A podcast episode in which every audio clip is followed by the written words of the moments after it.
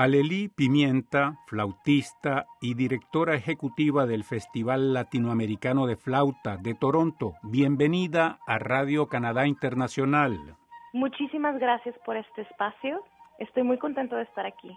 Alelí, esta es la segunda edición del Festival Latinoamericano de Flauta de Toronto. Cuéntanos, por favor, cómo fue la primera edición, cuál fue la respuesta del público. Bueno, nuestra primera edición fueron durante las dos primeras semanas de abril del año pasado y el público recibió nuestros músicos de una manera impresionante. Nosotros eh, estamos muy orgullosos de los resultados, de la cantidad de personas que vinieron a nuestros conciertos, que dieron un total de más de 400 personas que vinieron a escuchar la música latinoamericana para flauta. Entonces, que estás satisfecha del resultado de la primera edición bastante satisfecha, eh, tan satisfecha estoy que decidí volver a hacer el festival y se ha convertido en un proyecto anual por todo el éxito que tuvimos. Bueno, y deseándoles todavía mucho más éxitos para esta segunda edición. En la primera edición, Alelí, hubo artistas de diferentes lugares de Latinoamérica, creo. ¿Invitaron a ustedes este año a artistas latinoamericanos? ¿Quiénes son? Claro que sí, también invitamos a los artistas eh, que tuvimos el año pasado. la manera en que el festival va a funcionar es que vamos a tener a cuatro flautistas de fama internacional de plaza. Entonces, estos artistas van a presentarse desde México, que es Miguel Ángel Villanueva, eh, de Argentina, que es Claudia Tarris, tenemos a Susan Hepner, que es nuestra representante canadiense, y a eh, la maestra Christine Beard, que es una americana que vive en Nebraska y ella se dedica a promover la música latinoamericana para flauta en todo el mundo. Entonces, ellos son nuestra planta, nuestra sede, nuestra base del festival, pero a partir de ellos invitamos a muchos otros artistas de Latinoamérica, que en este año tenemos a Felipe Tristán, un mexicano que vive en Nueva York, y a Manny Fuentes, flautista de la Orquesta de Querétaro, y muchos más. ¿Y qué tal es la participación, Alelí, de los flautistas canado-latinoamericanos, aparte de ti, seguro? ¿Hay más? Pues desafortunadamente no hay más. Aquí en Toronto eh, no conozco a otros flautistas que, que sean canadienses latinoamericanos, excepto a un flautista que estoy persiguiendo desde hace tiempo que es flautista de jazz. Él, él es un flautista cubano y él tiene eventos en Toronto y aún estamos en el proceso de incorporarlo a nuestro festival, pero esto ya será muy pronto. También tenemos a flautistas canadienses que son promotores de la música latinoamericana o que les gustaría aprender acerca de la música latinoamericana y crear conexiones con los instrumentistas, con nuestros artistas invitados que vienen de, la América Latina. Aleli, ¿qué hace que una persona, bueno, tú me decías que son más bien raros los flautistas eh, latinoamericanos aquí en Canadá, ¿qué hace que una persona escoja la flauta como instrumento? ¿Qué te empujó a ti, por ejemplo, personalmente, a estudiar y a tocar la flauta? Bueno, pues esa pregunta me es difícil de responder porque yo siento que la flauta me escogió a mí. Realmente yo ah, no. bueno, mejor todavía. a la flauta, porque cuando yo era muy pequeña, eh, tuve la suerte, la gran suerte de tener unos papás que me impulsaron mucho hacia, hacia las artes y la cultura. Entonces, comenzando por mi abuelita materna, que estaba apasionada por los tangos, yo los escuchaba todos los, todo el tiempo. Eh, mi mamá tocaba música latinoamericana de boleros y tangos todos los días. Entonces, desde los 3, 4 años, yo fui introducida a la música latinoamericana y por casualidad, eh, un flautista mexicano eh, vino a tocar una presentación a, a mi escuela primaria. Entonces, ese día yo me, pero completamente enamoré del instrumento y no puedo explicarte por qué, pero yo tenía creo que como seis o siete años y desde ese momento yo pedí a mis papás, les rogué que me compraran una flauta y lo hicieron y desde ese momento yo he practicado la flauta horas y horas al día, horas y horas y toda mi vida ha estado marcada por seguir esa carrera de convertirme en un músico profesional para poder tocar música en frente de un público. Eh, ha sido mi pasión y la razón de vivir. Hay diferentes tipos de flauta, Aleli, perdona mi ignorancia, ¿no? Para nada es ignorancia. De hecho, es una excelente pregunta porque eh, no nuestro mundo de flautistas es, es realmente muy sobreespecializado porque es a lo que nos dedicamos.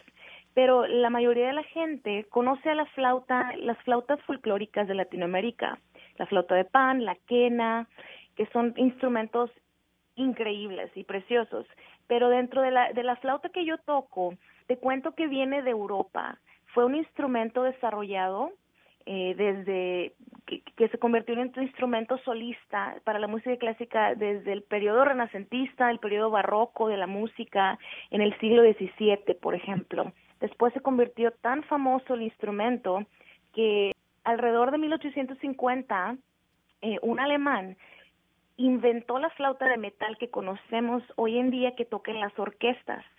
Esta flauta es la flauta clásica que le llamamos. Dentro de esta familia de flautas clásicas que yo toco, entre el pícolo o el flautín, que es una, una flauta pequeñita, que suena bien agudo, entra la flauta alto, que es una flauta muy melodiosa que suena casi como una voz.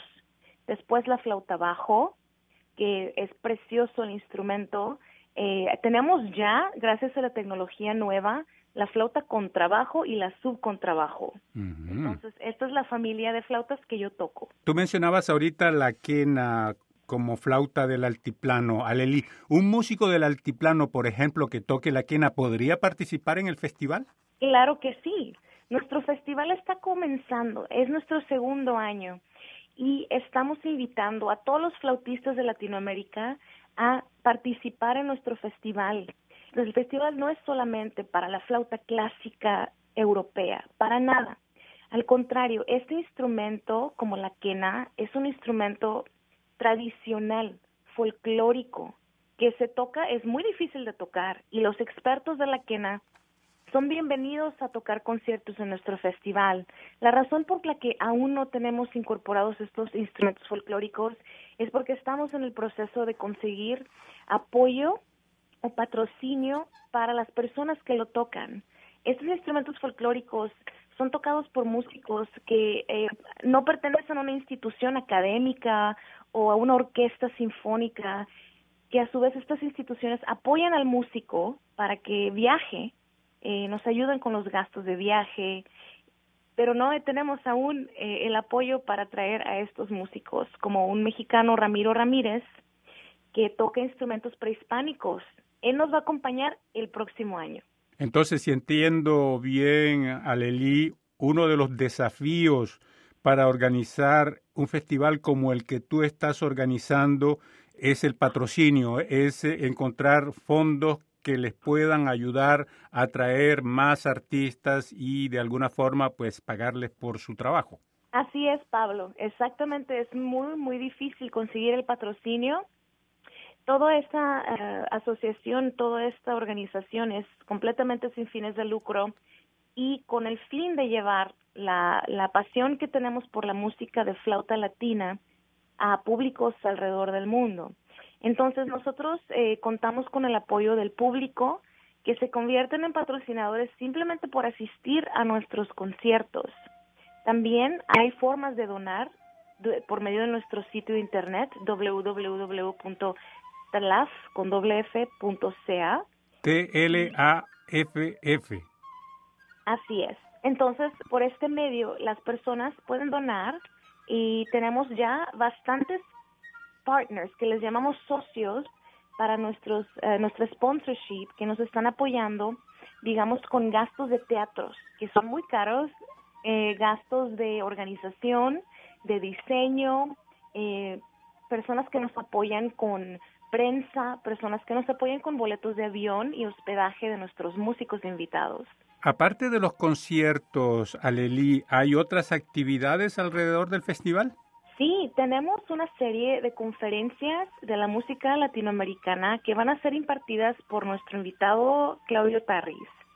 Estas conferencias son gratis, abiertas al público y van a hablar de cosas interesantes como de dónde viene eh, el deseo de convertirse en músico, por ejemplo, eh, cuáles son las, eh, las razones por las que debemos de apoyar el arte y la música en vivo todas estas conferencias están dirigidas no tan solo a músicos profesionales o estudiantes de la música, pero a personas que están interesadas en la cultura en general. Entonces, tenemos las conferencias y tenemos clases magistrales que nuestros artistas van a impartir con los estudiantes de flauta que vienen a participar eh, en el festival. Bueno, Aleli, ¿te gustaría agregar algo en particular antes de terminar esta entrevista? Claro que sí, me encantaría agregar que este año algo nuevo y fascinante que hay con el festival es la Orquesta de Flautas Latinoamericana. Esta orquesta va a incluir a profesionales canadienses, todos nuestros artistas invitados latinoamericanos y estudiantes de nivel superior de las universidades del área. Esta orquesta queremos que crezca a más de 100 personas. Estamos invitando a todos los flautistas que estén en los alrededores de Toronto a participar para tocar música de compositores latinoamericanos y participar a su vez en una grabación profesional para promover la música latina y en el concierto de gala que va a ser en el Great Hall de Hart House. Y te agradezco muchísimo por invitarme y por hacernos este espacio. El equipo que tenemos trabajando es eh, trabaja todos los días con mucha, mucha pasión para llevar esta música a todos ustedes. Entonces, espero que todos nos puedan acompañar. Aleli Pimienta, flautista y directora ejecutiva del Festival Latinoamericano de Flauta de Toronto. Muchísimas gracias por esta entrevista a Radio Canadá Internacional. Muchísimas gracias a ti también, Pablo, por todo tu apoyo.